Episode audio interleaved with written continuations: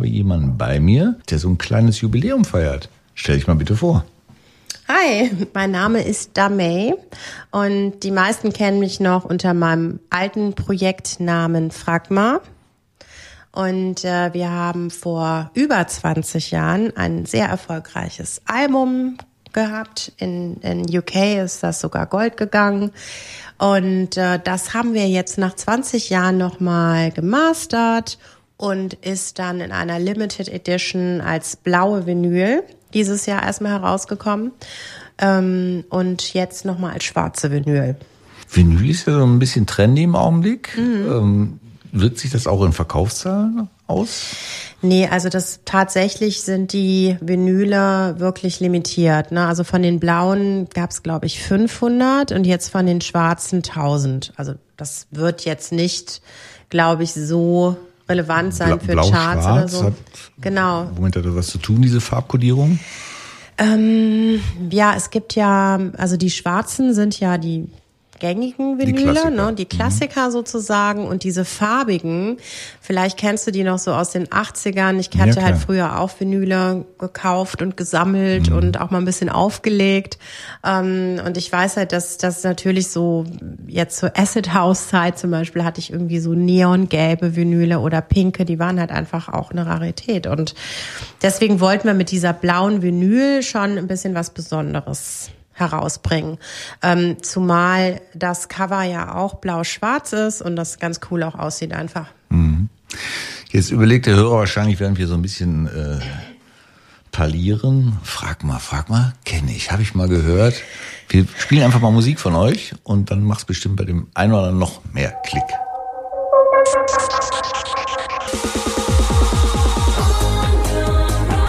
You Are Alive, das war Frag mal vor 20 Jahren jetzt remastered? Genau, remastered. You Are Alive war auf dem ersten Fragma-Album Tocker und ähm, ja, war damals Nummer 4 in UK, Top 10 in vielen europäischen Ländern, mhm. Billboard Dance Charts in den USA. Ähm, ja, es war halt auf jeden Fall ja ziemlich erfolgreich gewesen. War die dritte Single-Auskopplung von Fragma. Die erste war Talkers Miracle, dann kam Every Time You Need Me, dann You Are Alive, ähm, dann das Album dazu. Lass uns vielleicht mal über, über die Geschichte von Fragma ein bisschen mhm. erzählen. Du bist ja auch dazu gestoßen, wenn ich das richtig verstanden mhm. habe. Erzähl mal, wie kam es dazu? Genau, also Fragma ist entstanden mit Ramon Zenka und den Duda-Stadtbrüdern. Die sind ein Produzententeam, die haben den allerersten Fragma-Titel Tokami produziert. Darf ich einen kurz zwischenfragen? Ist ja. diese Band einfach so zusammengestellt worden, weil ein Produzent eine Idee hatte, was man machen kann und hat sich dazu Musik ausgesucht, wie es ja damals nicht ganz unüblich war? Ja, nee, eigentlich nicht, weil ähm, Ramon Zenka war halt schon Produzent mhm. und die Duda-Stadtbrüder waren ein DJ, junges DJ-Team, Geschwister, die ähm, Ramon halt einfach was geschickt haben und gesagt haben, hör dir das mal an, sollen wir vielleicht zusammenarbeiten? Ähm, und so ist dann eigentlich Tokami entstanden als Instrumentalstück. Also ja, da gibt es so einen kleinen Vocal-Chop. Ähm, aber im Grunde genommen ist es eigentlich ein Instrumental-Hausstück. Ähm, ist dann auch, ähm, ich glaube, damals sogar Platz 11 oder so in die UK-Charts eingestiegen. Es gab ein ziemlich cooles Video, was in Ibiza gedreht worden ist.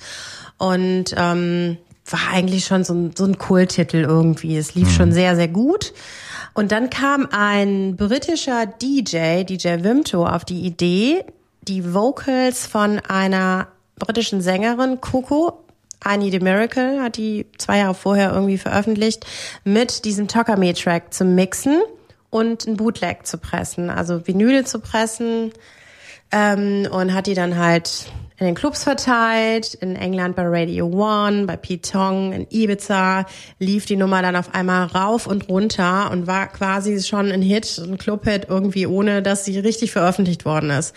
Und daraufhin ähm, kam dann damals das englische Label Positiver ähm, auf meine Produzenten zu, auf Ramon und auf die Duderstadt und die haben halt gefragt, habt ihr nicht irgendwie Lust, da eine richtige Radioversion draus zu machen? Und das zu veröffentlichen, das läuft ja schon sehr, sehr gut und das haben sie gemacht. Und so ist die Nummer halt dann von 0 auf eins in die britischen Charts, hat 500.000 CDs irgendwie in, in einer Woche verkauft und ist halt bis heute eigentlich so ein, so ein richtiger Klassiker geworden. Mhm. Weil du immer die britischen Charts mhm. erwähnst, ist das äh, der Ort, wo diese Musik eigentlich zu Hause war zu dem Zeitpunkt? Genau, also es kann man kann man so sagen. Also die ähm, die englische House-Music-Szene oder oder Techno-Szene oder elektronische Musikszene, ähm, äh, die die ist natürlich in England genauso trotzdem genauso beliebt eigentlich wie hier. Also es gibt halt viele deutsche Produzenten, die in England halt auch mhm. total durch die Decke gegangen sind, wie zum Beispiel auch Paul van, Paul van Dyk. Ähm, die, also das funktioniert eigentlich ganz gut. Also es ist teilweise so, dass es deutsche Produzenten gibt oder DJs gibt oder Acts gibt, die gar nicht so gut in Deutschland funktionieren, aber halt in England. Verstehe. So, und dann bist du irgendwie dazugestoßen? Genau, ich bin dann über Freunde, irgendwie, ich hatte einen Freund, der war bei Warner in Hamburg, ähm, kam ich dann halt, äh, bin ich dann bei dem Produzententeam sozusagen gelandet, bei dem Ramon Zenka und den Luderstats, damals gemanagt von Gottfried Engels von Gang Go Music. Der, den kennt man vielleicht auch noch als Produzent von Bellini, Summer de Janeiro, mhm. mit Ramon Zenka zusammen. Der hat auch Blank Jones gemanagt auf dem Label Gango ähm, und Paffendorf. Und ähm, ja, ich war halt im Studio, hab da eingesungen und äh, wir waren halt sofort auf einer Wellenlänge und dann ging's halt los, ne? Da gab also, also kein klassisches Casting, sondern fragte, kennst du vielleicht jemanden, der da super zu passen würde? Und das genau. warst dann du. Ja, es war tatsächlich dann noch irgendwie noch ein anderes Mädel an dem Tag da, aber irgendwie, weiß ich nicht, hat das überhaupt nicht also das muss ja irgendwie auch von der Chemie her stimmen. Ne? Und das war mhm. mit Gottfried sowieso. Den kannte ich tatsächlich noch von äh, aus dem Plattenladen, aus dem Music Man in der Südstadt. Mhm. Da habe ich früher auch meine Platten gekauft. Der hat Veranstaltungen gemacht, äh, Veranstaltungen gemacht im Neuschwanstein, Hauspartys. Daher kannte ich ihn sowieso. Ähm, und ja. Wir hören noch mal in einen Song äh, aus dieser ja, Jubiläumsplatte oder wie nennen wir die? Komm, äh, ja, Anniversary, 20th Anniversary. Das klingt viel schöner. da hören wir noch mal einen Song raus und dann erzählen wir mal weiter.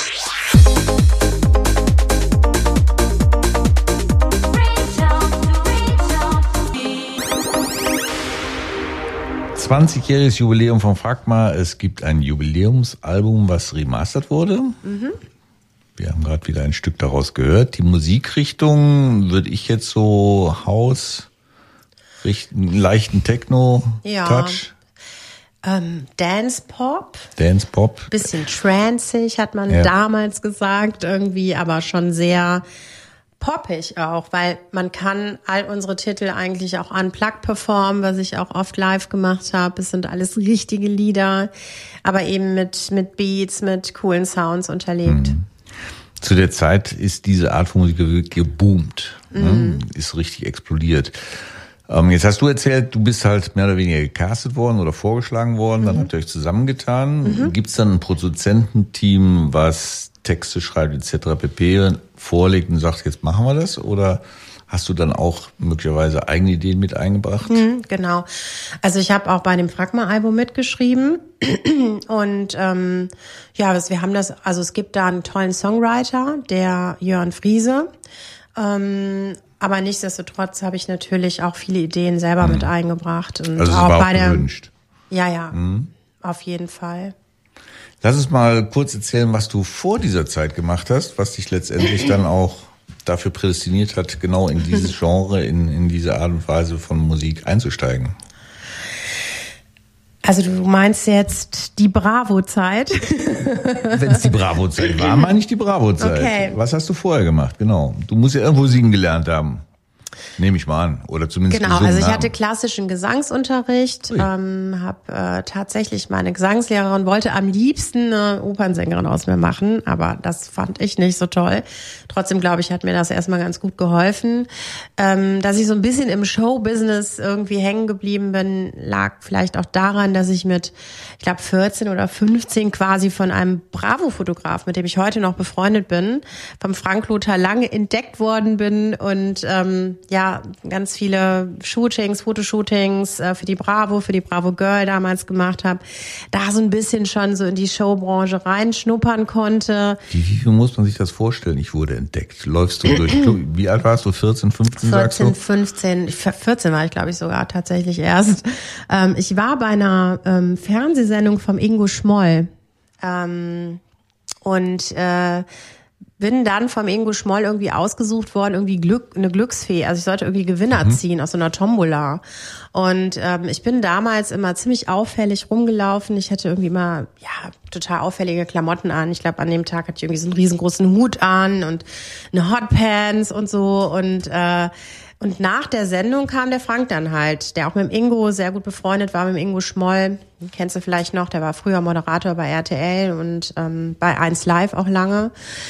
Ähm, ja, und der Frank Lothar Lange kam halt an und meinte so, hast du nicht mal Bock, so ein paar Probeshootings zu machen irgendwie, ne? Ein paar Probefotos. Und das haben wir dann gemacht und äh, ja, und dann ging das irgendwie so die Runde, dass dann halt ich dann auch Angebote bekommen habe, ne, mal hier ein Projekt zu machen oder da oder für ein Filmprojekt und ich das aber alles uncool fand. Ich habe damals in einer Punkband gesungen ähm, ich habe alles, was kommerzielle Musik angeht, eigentlich gehasst. Das war. Bist aber klassisch ausgebildet worden. Das kam später. Auf ja, das kam erst später. Ja, das war noch so meine sehr wilde Zeit mhm. eigentlich. Was haben hab, deine Eltern zu deiner wilden Zeit gesagt? Oh Gott, meine armen Eltern.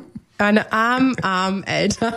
Ja, hast du diese Geschichten mit der Fotografie etc. quasi ohne Genehmigung gemacht oder wussten deine Eltern Nein, schon, meine, meine Eltern wussten das. Meine Mutter wusste das. Mhm. Ähm, die wollte natürlich den Fotografen auch kennenlernen so und ähm, die hat das alles natürlich mit, also das hätte ich niemals heimlich machen mhm. wollen. Ich war auch selber echt vorsichtig, muss ich sagen, auch wenn ich wild war. Äh, trotzdem wäre ich nicht einfach mit irgendeinem so fremden Fotografen irgendwie irgendwo hingefahren sondern dann, das war natürlich alles mit meiner Mutter abgesprochen, die hat das auch unterstützt und ähm, er hat mich auch ehrlich gesagt vor vielen vielleicht auch unseriösen Angeboten dann auch beschützt, muss man sagen. Ne? Ja, du brauchst mhm. es gar nicht so, ja, so fast lustig zu machen. Ich habe aus eigener Erfahrung da eine ganz üble Geschichte, wo ich einen solchen mal hinter Gittern gebracht habe. Aber echt Ach, ja, cool, das, dass du das, dass du es geschafft Geschichte. hast, dass der das, weggesperrt worden ist. Das war viel und harte Arbeit. Aber gut, das ist jetzt nicht mhm. das Thema, deswegen ist es schon wichtig, dass wirklich ja. gerade bei solchen Themen auch Eltern involviert sind Absolut. und sich ein Bild davon machen. Es gibt genügend, mhm. genügend, die mhm. wirklich auf diese Erzählereien ja. reinfallen und tatsächlich aus ganz Deutschland irgendwo hinfahren, um irgendwo dann ein Shooting zu machen. Das nur mal am Rande. Das glaube ich, dass es es gibt. Und das Gute war, dass der Frank mir eigentlich von Anfang an gesagt hat, ähm, also mich auch vor solchen Fotografen gewarnt hat oder auch vor überhaupt vor Musikproduzenten oder ich hatte auch, ich habe zum Beispiel Filmangebote und sowas bekommen. Ne? Und da hat er gesagt, um Gottes Willen, mit dem Regisseur kannst du nicht zusammen an, äh, arbeiten, der ist äh, geht gar nicht, ne? Der und du bist 14 bis 15, ja, es geht überhaupt nicht. Also der hat eigentlich eher noch total auf mich aufgepasst und ähm, ja, und wir sind heute noch befreundet. Ähm, ich bin auch mit seiner Frau noch befreundet, mit der Silvi und jetzt fotografiert er meine Kinder. Ähm, ja, Du hast also einen Mentor gefunden, aber trotzdem hören wir jetzt noch mal ein bisschen Musik und dann gehen wir vielleicht mal in die Zeit rein, wo du tatsächlich klassisch ausgebildet wurdest und dann haben wir die Schnittstelle zu Frag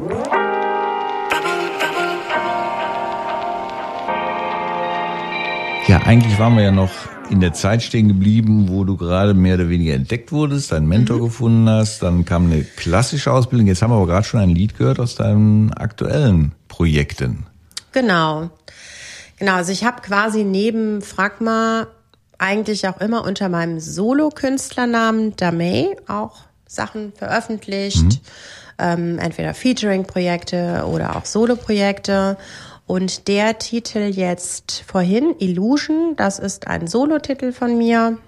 Und den habe ich auch selber produziert, selber geschrieben. Gibt es ein Musikvideo zu, das habe ich auch selber gemacht in Ibiza. Und Genau, also ich arbeite halt auch einfach total gerne mit auch anderen Leuten, anderen Produzenten zusammen.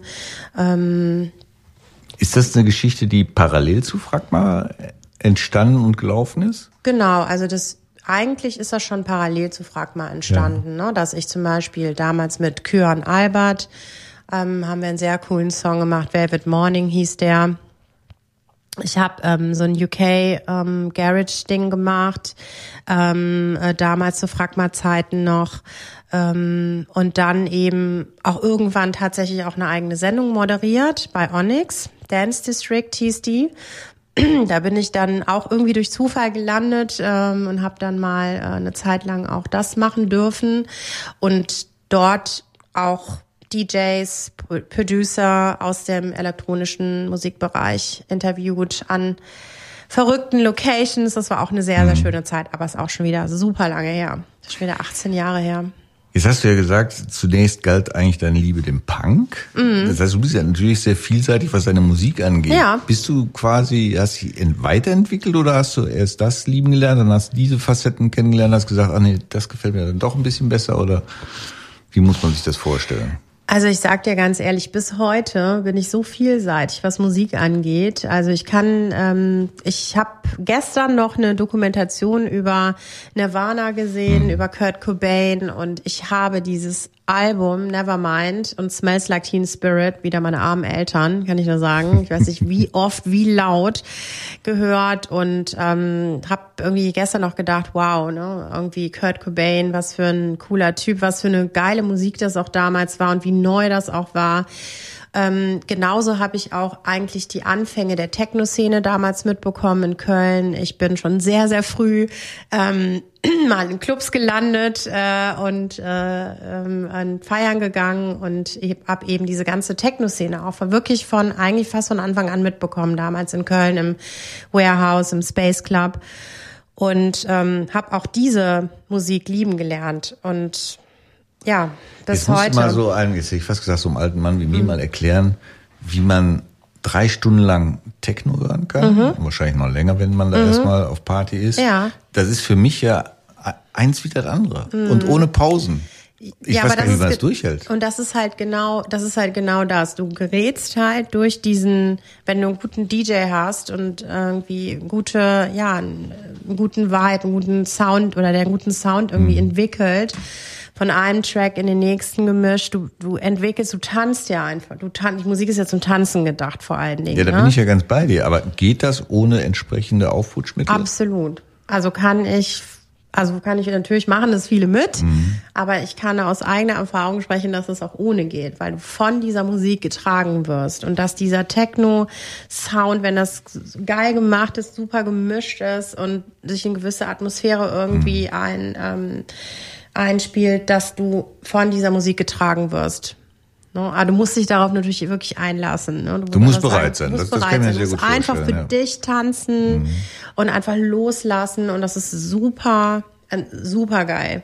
Also ich, also ich habe das damals, das ist einfach wirklich äh, echt durchlebt und das war einfach eine tolle Zeit obwohl ich dann mehr und mehr so zu diesem UK House und, und Chicago House, wo auch viel Gesang war, viel souliger Gesang, das hat mich natürlich dann als Sängerin auch noch mehr äh, getriggert als jetzt nur Techno. Du findest dich aber auch in anderen Sparten einfach zurecht und sagst, äh, mhm. egal von wem die Musik ist, wenn die Musik gut ist und, genau. und die Emotion und die Message, die damit übertragen wird, gut ist, dann ja. kann ich eigentlich alles hören. Absolut. Also groß geworden bin ich ja auch mit, mit Queen und den Beatles und Elvis. Mhm. Ich bin, ich liebe Elvis Presley, einer der tollsten Künstler. Dann später mhm. ähm, Michael Jackson war ich als, als Kind der größte Fan ever. Mhm. Ähm, und auch natürlich die ganze Show und alles, was dazugehörte. Dann in den 90ern ähm, natürlich die Techno- und House-Zeit, diese Punk-Zeit mit Nirvana, Pearl Jam, Sex Pistols und, und Guns N' Roses. Das war auch irgendwie total meins. Also ich habe da wirklich viele Facetten. Ich habe auch viel von zu Hause mitbekommen. Ich habe mit meinem Vater äh, viel Musik gemacht. Der spielt Gitarre, hatte viele Schallplatten. Ähm, und ja, ich bin da einfach irgendwie so mit reingewachsen und habe mich da sehr mit befasst. Und ja, und ich glaube, das ist als Musiker auch ganz cool, wenn du irgendwie gar nicht so beschränkt irgendwie bist in deinem Geschmack, ne? Das ist wohl wahr, sind aber die wenigsten tatsächlich. Ja. Lass uns noch mal ein Stück von dir hören aus deinem Soloprojekt. Wir spielen mal Phoenix. Phoenix. Phoenix. Phoenix aus der Asche. Ja, und mein Sohn, einer meiner Söhne heißt so. Ach, das ist ja klasse. Ja. Da kannst du es gleich erzählen, warum Ja. der Phoenix heißt. I've been stuck on the ground, sinking down in this. Phoenix, du hast eben erzählt, einer deiner Söhne. Mhm. Dann kannst du uns direkt mal offenbaren, wie viele Kinder hast du? Vier. Vier Kinder Ja. und parallel Musikkarriere und dies und jenes. Ja. Frau Dampf in allen Gassen. Tja, so ist das, ne? Und dein, mit- einer deiner Söhne heißt Phoenix. Genau, also einer meiner Söhne heißt Phoenix. Ähm, ich hab, die haben alle ziemlich ausgefallene Namen. So wie du auch, ne? Ja, ja, Du wolltest ein Zeichen setzen. genau, genau, genau. Und äh, ja, ich habe einmal relativ ausgefallen angefangen und dann kann man natürlich nicht ganz normal weitermachen. Das hat willst natürlich mal was nennen? an. Ähm, also einer heißt Tupac Amaru, der zweite heißt Cuba Romeo, Phoenix Rocco und Thiago Luca. Hast du gemerkt? Ja, ich überlege gerade. Hast ob du dir die gemerkt? möglicherweise irgendwann mal sauer auf dich waren. Nee, Das sind, sind ja Namen, ganz ehrlich, die, die man sich auch nicht mal ebenso merken Ja, das kann. stimmt. Wie werden die gerufen? Kriegen die dann sofort einen Kosenamen oder so einen Spitznamen? Also bei meinem ältesten Sohn ist es tatsächlich so, dass Tupac Amaru, den kennt man ja auch als Rapper, aber eben auch, das ist ein alter Inka-Name. Also es war ein Freiheitskämpfer aus Südamerika, ist eigentlich eine total schöne Story dahinter. Aber den hat es schon so ein bisschen genervt nachher. Das, weil er ist auch übrigens House-Producer und ähm, steht jetzt gar nicht so auf Rap und Hip-Hop und ähm, natürlich wird er immer wieder gefragt, boah, das glaube ich nicht, dass du so heißt, zeig mal deinen Ausweis und so. Den hat es schon so ein bisschen genervt. Der nennt sich jetzt nur noch Amaru, was für uns aber echt schwierig ist, weil seine neueren Freunde oder Freundinnen, die nennen ihn Amaru und ich kann, ich nenne ihn halt einfach immer nur noch Tupac. Das ist äh, schon schwierig, ne? Also das wäre für mich echt schwierig, mein Ja. Sohn hat äh, in seiner Teenagerzeit Tupac verehrt. Und äh, ich glaube. Ich auch. Ich Ja? bin auch cool, ja, voll. Okay. Total. natürlich. ähm, genau. Also Hip-Hop und Rap Ja. natürlich auch ein, auch ein wichtiger Teil. R&B in den 90ern, also hat mich auch sehr geprägt. Der Rest ist dankbar für die Namen, oder? Ja, es passt auch so. Wenn du die sehen würdest, dann ja, dann Würde ich sofort an Phoenix denken. würdest du sofort, also es passt wirklich Phoenix zu den Jungs, cool, ne? muss ich ganz ehrlich sagen. Ja, ich hatte damals die Idee, es gab ja diesen Schauspieler, den fand ich ganz toll, River Phoenix, der leider nicht mehr lebt. Und ich hatte so die Idee River oder Phoenix, aber ich fand auch so die Story mit dem Phönix aus der Asche eigentlich sehr, sehr schön.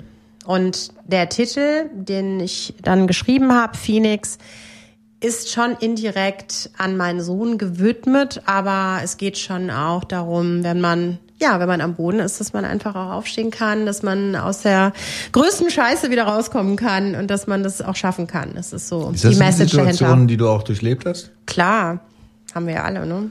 Ja, haben wir alle. Ja. Man, wenn man so erzählt, glauben es einem die wenigsten. Ja, doch, natürlich. Du bist bestimmt ein Luftzeichen, oder? Nein? Nee. Ah, dann kann ich wieder nicht glänzen. Nee, ich bin ein sensibles Krebslein. Ach Gottchen. Gut, das wollen wir nicht weiter vertiefen. Nee. Mhm. Da hört es bei mir auf, weil fröhliche, aufgeweckte, vielseitige und offene Menschen sind oft Zwillinge, Wassermänner. Mhm. Und da habe ich mir halt gemerkt, Luftzeichen, ah, also Typ wie Ah. ich, immer offen, Ja. immer fröhlich. Ja, Egal was passiert. Ich bin aber auch, also ein Krebs ist auch typisch für, also dass man auch irgendwie auch häuslich ist. Ich glaube, ich habe so beides. Ich habe so, dass ich ich bin, ich liebe das Showbusiness, ich liebe Musik, aber ich kann auch total introvertiert sein und äh, einfach mich zu Hause fühle ich mich wohl mit meinen Kindern und meinen Tieren und Besuch und ähm, ja, so ein bisschen Pippi Langstrumpf bei uns auch, ne? Ein offenes Haus für Kinder und äh, ähm, Freunde. Jeder ist willkommen. Ja. Ja, das ist schön. Ähm, musstest du dich durchsetzen mit den Kindernamen?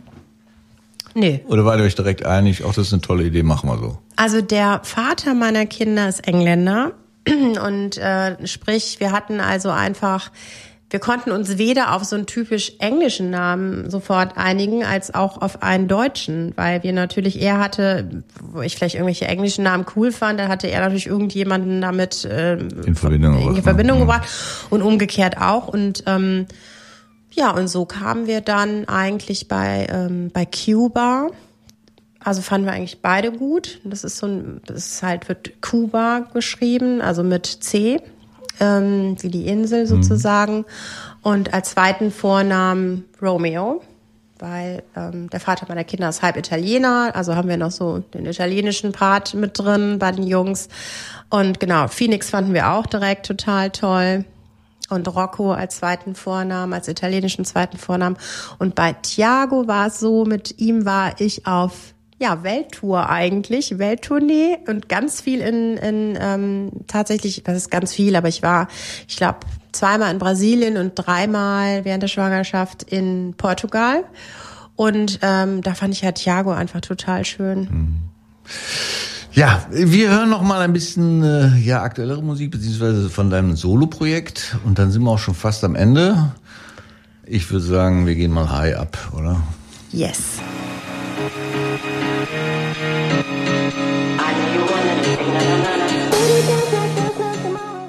High hieß der Titel und wie du mir verraten hast, hat dein Sohn da mitgewirkt. In welcher Form? Genau.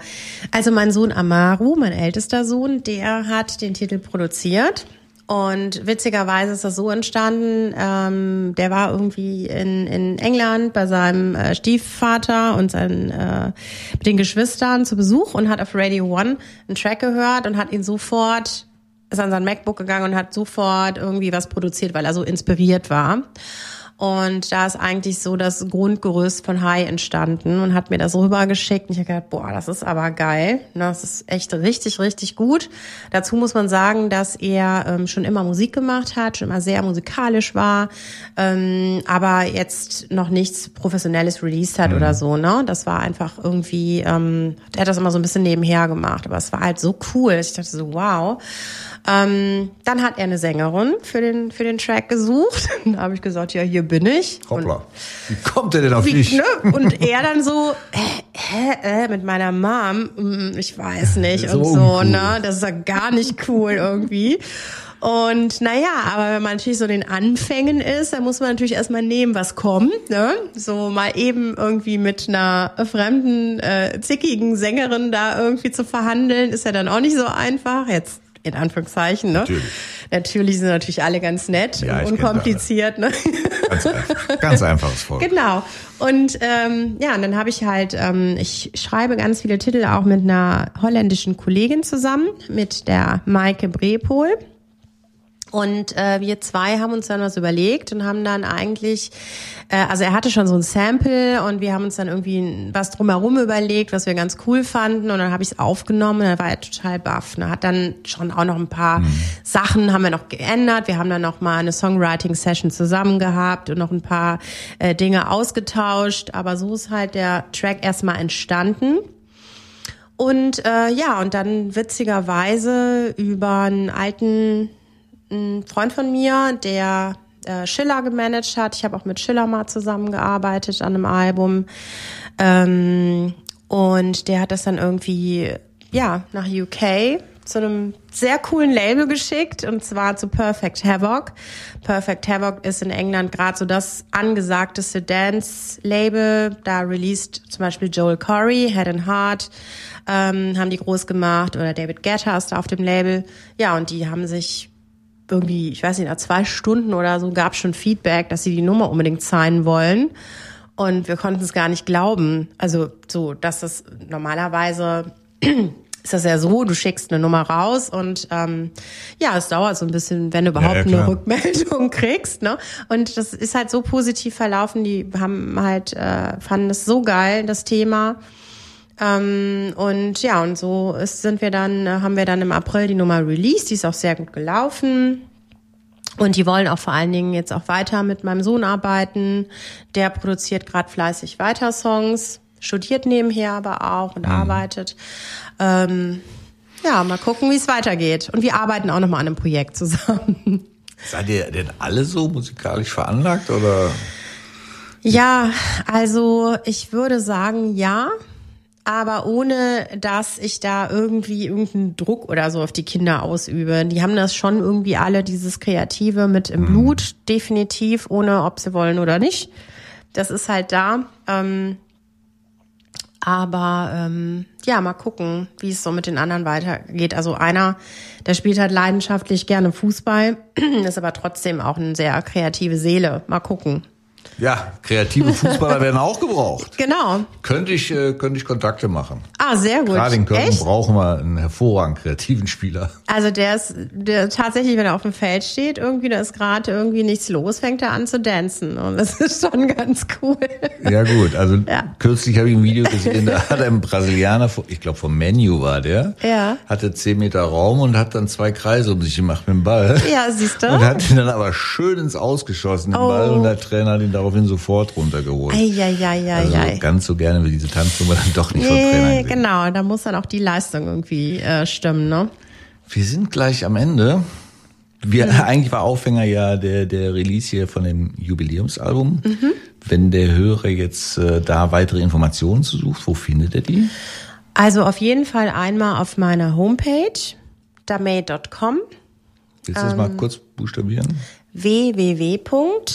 www.damae.com.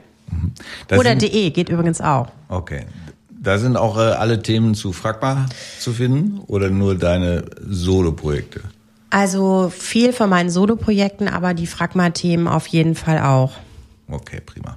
Du hast uns hier eine Vinylplatte hinterlassen, die du auch signiert hast. Die dürfen wir dann an einen glücklichen Hörer verteilen. Mhm. Möglicherweise landet sie aber auch bei uns in der Sammelbox. Ja, müsst ihr euch mal überlegen. Sag mal, äh, die Zeit ist um. Ich danke dir, dass du uns das Projekt vorgestellt hast. Ich hatte es ehrlich gesagt gar nicht mehr so am Schirm. War allerdings auch nie früher so der Haustyp. Mhm. Aber ich muss sagen, man kann es hören. Danke.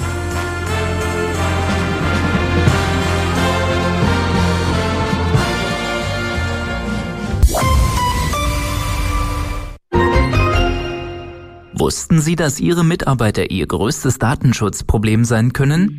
Wie Sie eine datenschutzkonforme Mitarbeiterschulung einfach durchführen, erfahren Sie unter dsgvo2018.de. Datenschutzlösungen leicht gemacht. Dir hat dieser Podcast gefallen? Dann klicke jetzt auf Abonnieren und empfehle ihn weiter. Bleib immer auf dem Laufenden und folge uns bei Twitter, Instagram und Facebook. Mehr Podcasts findest du auf meinpodcast.de.